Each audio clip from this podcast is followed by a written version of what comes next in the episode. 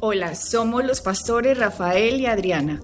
El siguiente programa es patrocinado por la Iglesia Palabra Pura y los amigos y socios de Blaze Ministries. Hola, bienvenidos al programa de Blaze Ministries International con Adriana y con Rafael Lemes. Y antes de empezar el programa de hoy te queremos recordar blazeministries.net donde puedes entrar a la página y obtener toda la información sobre nuestros contactos, cómo escribirnos. Están los devocionales, los programas de radio. Prontamente vamos a empezar a subir material escrito para que tú puedas imprimir y puedas meditar y puedas leerlo y, y van a ser explicaciones en diferentes temas para que te sigan ayudando en el crecimiento de las escrituras en el crecimiento espiritual tuyo. Ah, por otra parte, aquí ya hay muchas personas que nos están uh, la página web y obteniendo nuestros emails en los cuales nos están escribiendo una cantidad de testimonios. La gente que lleva, que nos lleva siguiendo un tiempo, ya ha estado escuchando y aprendiendo y renovando su, su mente y aplicando aquellos conceptos los cuales hemos venido enseñando y hablando en los últimos, en los últimos meses están viendo resultados en sus vidas. Y entonces ahora están, están tan, tan emocionados de ver que la palabra está funcionando en sus vidas, cómo, cómo estos cambios, cómo aplicando los principios bíblicos, cómo haciendo lo que dice la palabra, están recibiendo y están obteniendo las bendiciones de la que la palabra habla. Y están tan emocionados que nos están escribiendo emails uh, dándonos sus testimonios. Así que si usted tiene algún testimonio, por favor escríbanos déjenoslo saber. Bueno, Adriana, vamos a empezar el programa de hoy. Eh, veníamos en los últimos programas veníamos hablando sobre la relación con Dios, un, un tema que es tan vital y tan importante y que la gran mayoría de los cristianos dan, lo dan como por hecho, por simplemente ser cristiano piensa que ya tienen una relación con Dios, pero sí, hasta cierto punto sí han, han, han establecido una relación con Dios, pero la relación con Dios va, va más allá de simplemente recibirlo como Salvador, recibirlo como Señor. Ahora hay que mantener una relación con Él de la misma manera como en el mundo natural una pareja o una pareja, un hombre y una mujer mantienen una relación, ¿verdad?, de, de, entendimiento, de comunicación diaria en, en, la vida de uno. Para la relación con Dios, eh, Rafael, tenemos que conocerlo a Él, tenemos que conocer el amor, con cuán grande, inmenso amor nos ha Él ha amado, demostrado en el sacrificio de Jesucristo. Eh, Rafael, y estábamos hablando que en esta relación con Dios muchas veces lo que se interpone entre la relación de Dios con el creyente se llama la religión, ¿no? Estábamos diciendo cómo cuando hay personas que están supuestamente representando a Dios, lo que ponen en las personas es temor, ponen miedo, los amedrentan, los espantan, hace que la persona le tenga pánico a Dios porque no sabe si los está castigando, si los está bendiciendo. De hecho, me estaban contando en unas personas eh, que conocí que debido que ahora ha magnificado este sacrificio de Jesucristo y ha entendido la obra de la cruz y qué significa ser justificado y perdonado, qué significa que no solo es la salvación, que es un pase para el cielo, sino también la sanidad, la prosperidad, mi ser completo, cómo Jesucristo me puede bendecir en cada área de mi vida. Ahora los miembros de la, de la iglesia donde estaba eh, esta persona asistiendo, como está diciendo, no, esto no es así, Jesucristo en realidad nos ama, Él está por bendecirnos. Luego, ahora van y visitan a esta persona a decirle, Dios te va a maldecir porque estás dejando los estatutos de nuestra denominación. Dios va a traer una plaga a tu casa, como las que mandó en Egipto. Rafael, mm. Rafael, O sea, cuando esta persona me estaba diciendo que ahora la estaban llamando los miembros de su denominación a decirle que Dios la iba a maldecir, que porque cómo era posible que estuviera siguiendo unos estatutos diferentes a la denominación, no me hace sino más que recordar a Jeremías 23. En Jeremías 23 dice, hay de los pastores que destruyen y dispersan a las ovejas de mi rebaño dice Jehová. Si observamos aquí, las ovejas son de Dios. Las ovejas no son mías. Las ovejas no son de los ministerios. Las ovejas son de Dios. El gran pastor es Jesucristo. Y los ministerios son colaboradores de Dios para llevar a las ovejas a que dependan del gran pastor que es Cristo. ¿Cierto? Ese es el orden. Si yo soy un buen ministro del Evangelio, lo que yo voy a hacer es que la oveja entienda cuál es su relación con Dios a través de Cristo. Entonces yo voy a magnificar el sacrificio de Cristo para que la persona cada vez tenga menos y menos y menos miedo. Y dependencia del hombre. Y dependencia del hombre, sino de Dios. Exactamente. Nosotros, cuando somos buenos ministros del Evangelio, lo que hacemos es que la persona vea que el intermediario entre Dios y Él se llama Cristo, no el hombre. Entonces, entre yo mejor trabajo haga, la persona va a depender más de Cristo. Claro. Exactamente. Pero ¿qué dice acá? Jeremías 23, 2. Por tanto, así ha dicho Jehová, Dios de Israel, a los pastores que apacientan mi pueblo. Ojo que acá vuelve dice que es el pueblo de Dios. No es mi pueblo, no es el pueblo de Rafael, no es el pueblo de Adriana, no es el pueblo de, de los ministerios, no, es el pueblo de Dios porque es que ni las denominaciones, ni las iglesias, ni los pastores, ni evangelistas, ni maestros, ni apóstoles, ni eh, profetas murieron en una cruz. El que murió en una cruz se llama Cristo. Entonces, Él es la cabeza de la iglesia y nosotros como su cuerpo somos colaboradores de Dios a que las personas entiendan a Cristo en ellos. Exactamente. Entonces, por eso Él dice, mi pueblo, o sea, el pueblo de Dios, dice, vosotros dispersasteis mis ovejas y las espantasteis y no las han cuidado.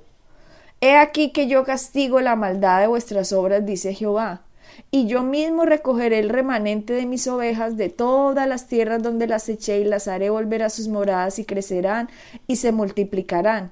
Y pondré sobre ellos pastores que las apacienten y no temerán más, ni se amedrentarán, ni serán menoscabadas. Menoscabadas significa, eh, si miramos en la King James, en otra versión dice, no tendrán falta de nada. Entonces aquí, Rafael, vemos tres puntos debajo del cual, cuando hay un buen ministerio, las personas que les pasa. Volvemos a leer Jeremías 23:4. Y pondré sobre ellas pastores que las apacienten y no temerán más. Primera, primera función. Que un creyente no tenga más miedo, que un creyente no tenga más temor, que un creyente tenga confianza de quién es Jesucristo, su Dios, su Señor. O sea, esto es lo primero. Entonces, cuando Rafael, esta persona me dice a mí que le están diciendo, Dios te va a maldecir y las plagas de Egipto van a caer sobre tu casa. Rafael, yo decía, precisamente lo contrario a lo que dice Jeremías 23. Claro, es que por la ignorancia de la gente, Muchos líderes básicamente controlan a la gente y les tienen las puertas cerradas. Yo siempre, siempre lo he dicho, las puertas de la iglesia tienen que estar abiertas. Uno no se tiene que preocupar de las ovejas. Las ovejas no es del pastor, no simplemente los líderes, los pastores simplemente están a cargo de las ovejas que le pertenecen a Dios. Entonces nosotros simplemente somos como, si lo puedo decir de una manera secular, gerentes básicamente, ¿verdad? Personas que estamos a, a cargo de ciertas cosas, pero las puertas tienen que estar abiertas. Yo siempre les digo a los líderes y a los pastores en los, cuales, en los cuales les enseñamos y nos reunimos. Si ustedes les enseñan y le dan de comer a las ovejas como deben ser, las ovejas vuelven.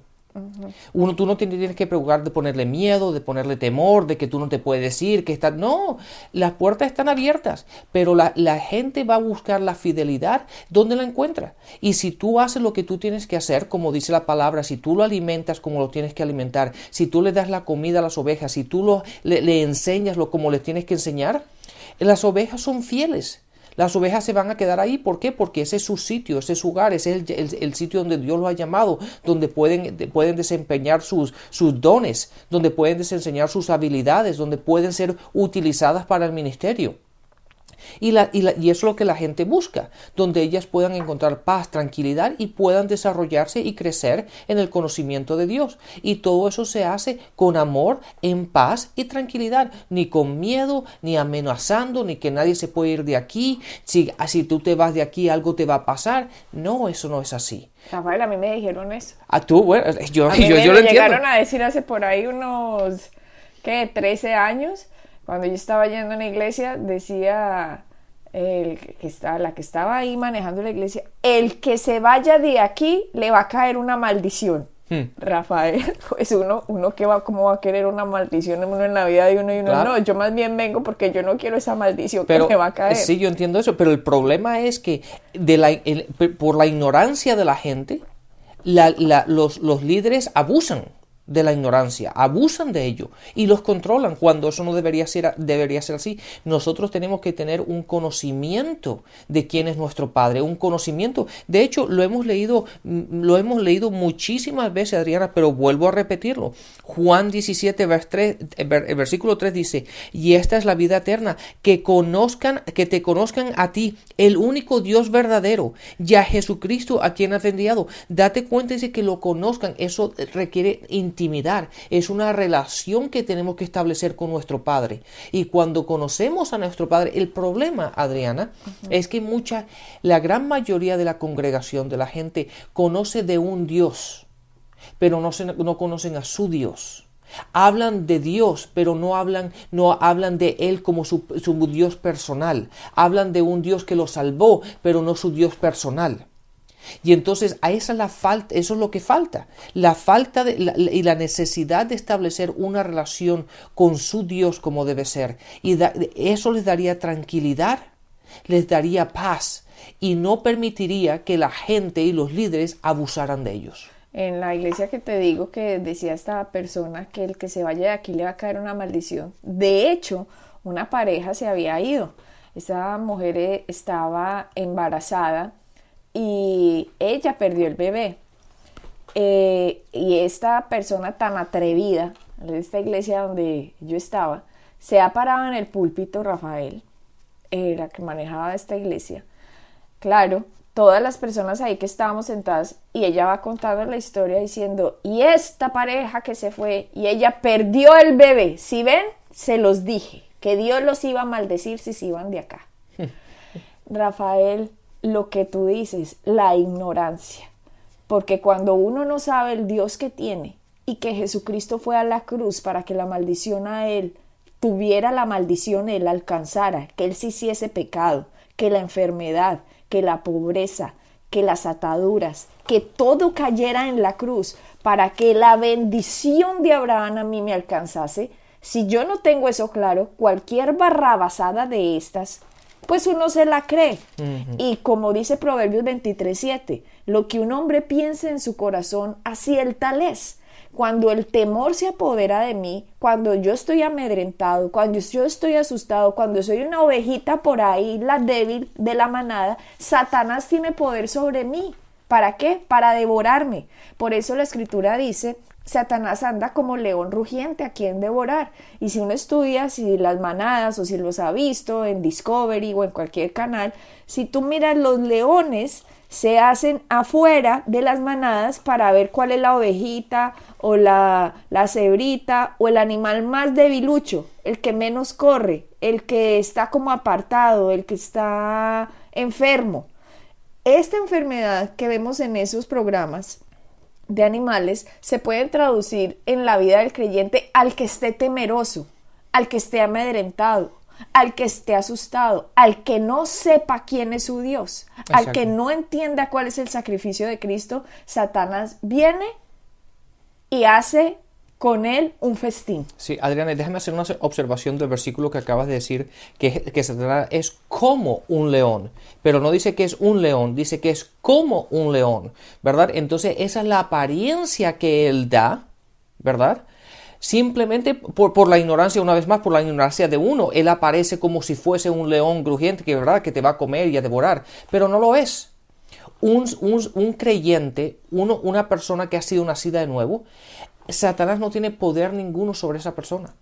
La ignorancia, la falta de conocimiento de quién es en Cristo, de lo que Cristo ha hecho, de la palabra de Dios, de renovar la mente, es lo que le permite a Satanás aparecer o tener una imagen como si fuese un león, un león, pero realmente no lo es. Claro, Rafael. Entonces, ¿qué hace? Por mí, por culpa del temor, que la maldición que Dios te va a poner. Si Dios me está maldiciendo, si Dios me está mandando esto que me están diciendo, pues yo no voy a hacer uso de las armas de la fe para defenderme en contra de los ataques del enemigo.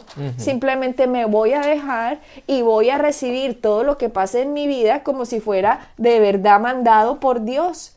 Y nunca fue así. Por eso Jeremías 23 dice, hay de los pastores que asustan a mis ovejas y que las amedrentan y que las llenan de temor. ¿Por qué? Porque es el pueblo de Dios que debería estar cuidado, edificado, alimentado con buenos pastos. Y si una vez se le va a comer pasto en otro con otro pastor, pues muy bueno. Si eso es lo que quiere, quiere comer mejor, pues entonces usted estudie más para que las ovejas no se le vayan para otro lado. Sí.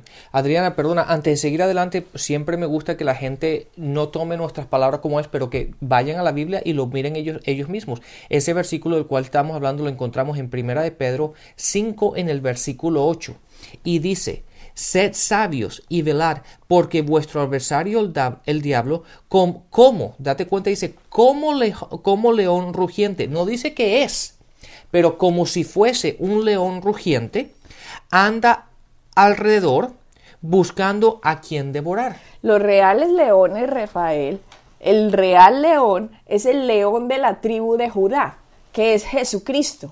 Y nosotros estamos en Cristo. Los reales leones somos nosotros, pero cuando no estamos debajo de un buen pastorado, Rafael, lo que hacen es llenarnos de temor, es lo que pasa Jeremías 23.4. Eh, no, en Jeremías, sí, en Jeremías 23.4 dice, y pondré sobre ellas pastores que las apacienten, y no temerán más, ni se amedrentarán, ni tendrán falta de nada, dice Jehová. En esto cuando vemos los tres eh, puntos de un buen pastorado, no más temor, no más amedrentamiento y que no tendrán falta de nada, lo contrario es un mal pastorado, lo contrario es una mala dirección. ¿Qué es lo que hace una mala dirección? Que usted sí tenga miedo, que le tenga miedo a la maldición de Dios, cuando en realidad Dios no te está maldiciendo, Dios lo que quiere es bendecirte, lo que hace es que una persona se asuste y que tenga falta de todo, lo que hace eso, Rafael de Satanás, aprovechándose como el sistema religioso, hace que los verdaderos leones, los leones de la tribu de Jehová, que es Cristo, y nosotros estamos en Cristo, que somos los verdaderos leones, se, Él hace que nosotros creamos que no tenemos las armas para defendernos. Entonces, cuando nosotros creemos que no tenemos armas para defendernos, él se presenta como un león rugiente buscando a quien devorar. Entonces, nosotros que somos los reales leones, lo que sucede es que no, tenemos no nos damos cuenta que tenemos garras, colmillos y que podemos destrozar a Satanás. Entonces nos quedamos privados, temerosos, amedrentados en una esquinita actuando como si fuéramos unos cachorritos, cuando en la verdad es que el león de Judá está dentro de nosotros. Exacto. La palabra dice, más grande es él el que está en mí que aquel que está en el, mundo. Si miramos un circo, Rafael, en el circo, si cuando van al, en la, la reja donde está el león y viene el domador de leones, el domador de leones viene con un látigo y con, un, con una sillita un taburete chiquito, ¿cierto? Entonces, lo que hace el león que tiene colmillos, tiene garras, que es gigante y que con una uña puede degollar al domador de leones, lo que hace el domador es distraer al león. El látigo no es para darle un latigazo y que el león diga, ay, qué dolor, me ganaste. No, el látigo es para hacerle serpentinas al león y el león queda distraído viendo como si una serpiente estuviera ahí pero en realidad es una distracción, lo está distrayendo de usted tiene colmillos, usted tiene garras, usted a mí me puede matar, pero yo lo voy a distraer. Esa es la táctica de Satanás. Satanás quiere distraer a la gente de quién es el león de Judá dentro de ellos. Y entonces utiliza estos malos pastorados, estos malos líderes, a que la gente tenga miedo, a que la gente se amedrante, a que la gente no sepa quién es Cristo y así los distrae del verdadero poder que hay dentro de la vida del creyente. Claro, Adriana, la gente no debe, debería tener miedo absoluto de Dios. Fíjate lo que dice en Romanos 5, el versículo 1, 1 y 2 dice, justificados pues por la fe, tenemos paz para con Dios por medio de nuestro Señor Jesucristo. Ahora, yo me pregunto, ¿por qué la gente dice, Dios te va a maldecir, Dios te va a hacer esto, Dios te va a hacer lo otro? Cuando Dios dice aquí que porque estás justificado tú tienes paz con Dios, entonces sería contradictorio que tú tengas paz, pero por otro lado Dios te va a dar temor, Dios te va a dar esto, porque todo eso que dicen que la Dios te da, te quita la tranquilidad, te quita la paz. Pero por otra parte las escrituras dicen que nosotros tenemos paz con Dios. Entonces es muy contradictorio, por eso yo siempre digo, nunca tomen lo que diga la gente, vayan a las escrituras. Si no lo encuentran en las escrituras, lo que la gente diga no tiene importancia ninguna, porque la gente dice una cantidad de tonterías impresionante. Está basado, mucha gente dice lo que ellos piensan, lo que ellos han oído, sus experiencias, pero no tenemos que basar nada de ello en nuestra vida si no está escrito.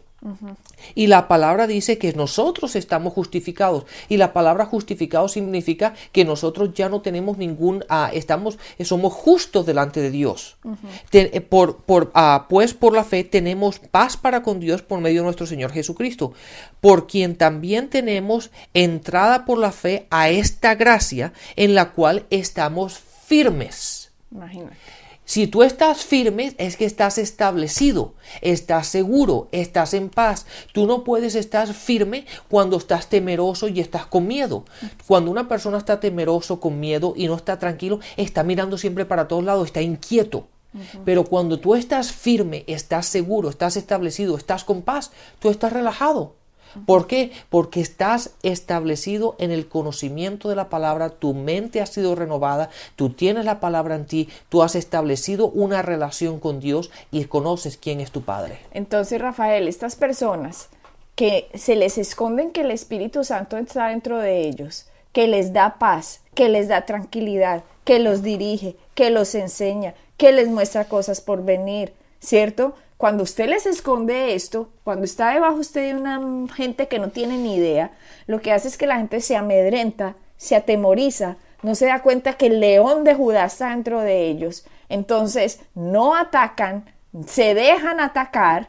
No es, como te decía, no se puede meter en negocios del mundo y no puede estar en la iglesia. Entonces la gente no estudia, no trabaja, ¿Por qué? Porque no persiguen los sueños que había dentro de ellos. Gente que quiere ser médico, gente que quiere ser abogado, gente que quiere ser electricista, gente que quiere eh, saber de mecánica, gente que hay tantas profesiones en las cuales podemos servir y ser luz en medio de ellos. Entonces les ponen estas frasecitas como o el mundo o el ministerio. No, somos, estamos aquí para hacer la sal y la luz del mundo, no la sal y la luz de la iglesia. Entiendan, somos la sal y la luz del mundo para que con el sueño que Dios ha puesto dentro de nosotros podamos desarrollarlo y ser sal y luz en medio del mundo en el que nos movamos, en medio del mundo de las tinieblas en el que no se mueve. ¿Cuál es el mundo de las tinieblas? Toda persona que no conozca a Cristo, pero puede ver a Cristo reflejado en mí, puede ver dentro de mi profesión cómo me comporto correctamente,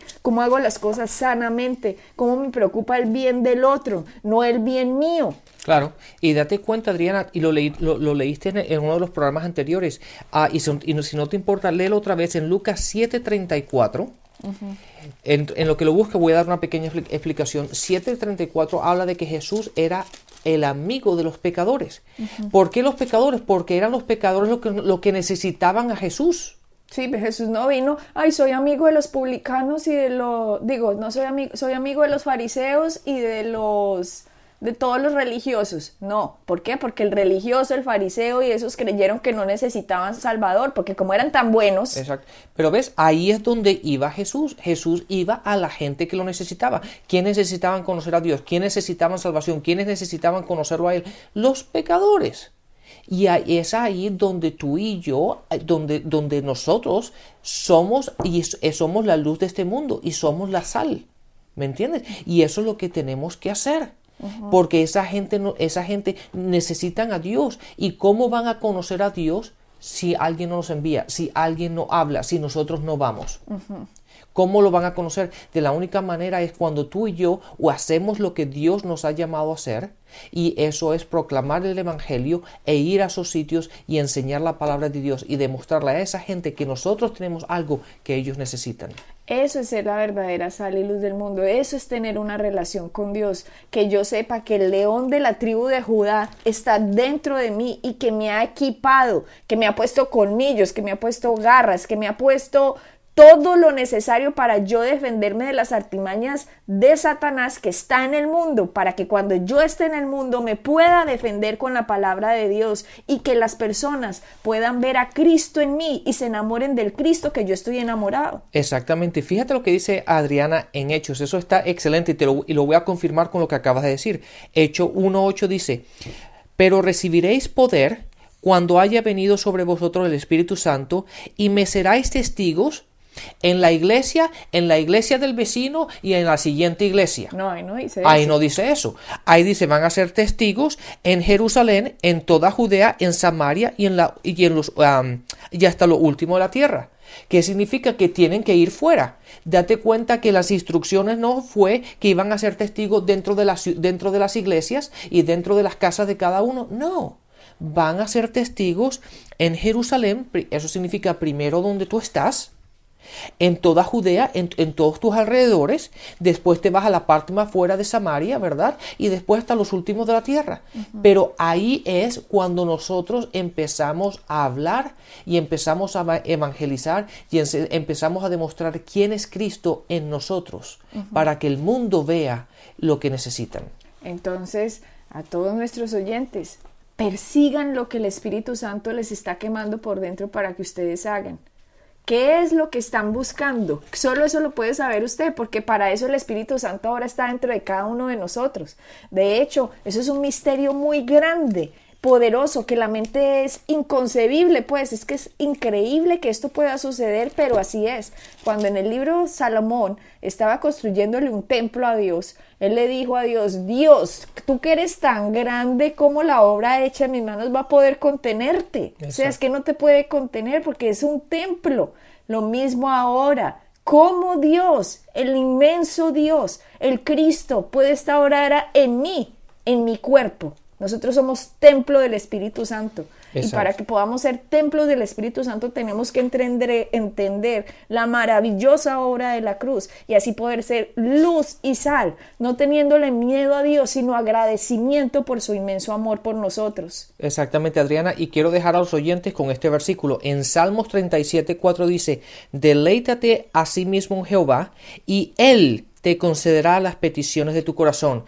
Aquello que está en tu corazón, persíguelo, porque si está ahí es porque Dios te lo ha dado y Dios te puede utilizar y tú puedes ser luz en donde Dios te ponga. Exacto, somos luz en las tinieblas. Exacto. Y somos sal donde no está la sal del mundo. La sal es la palabra de Dios. Entre más entendamos quiénes somos en Cristo, más efectivos vamos a ser en el mundo que nos rodea. Sí.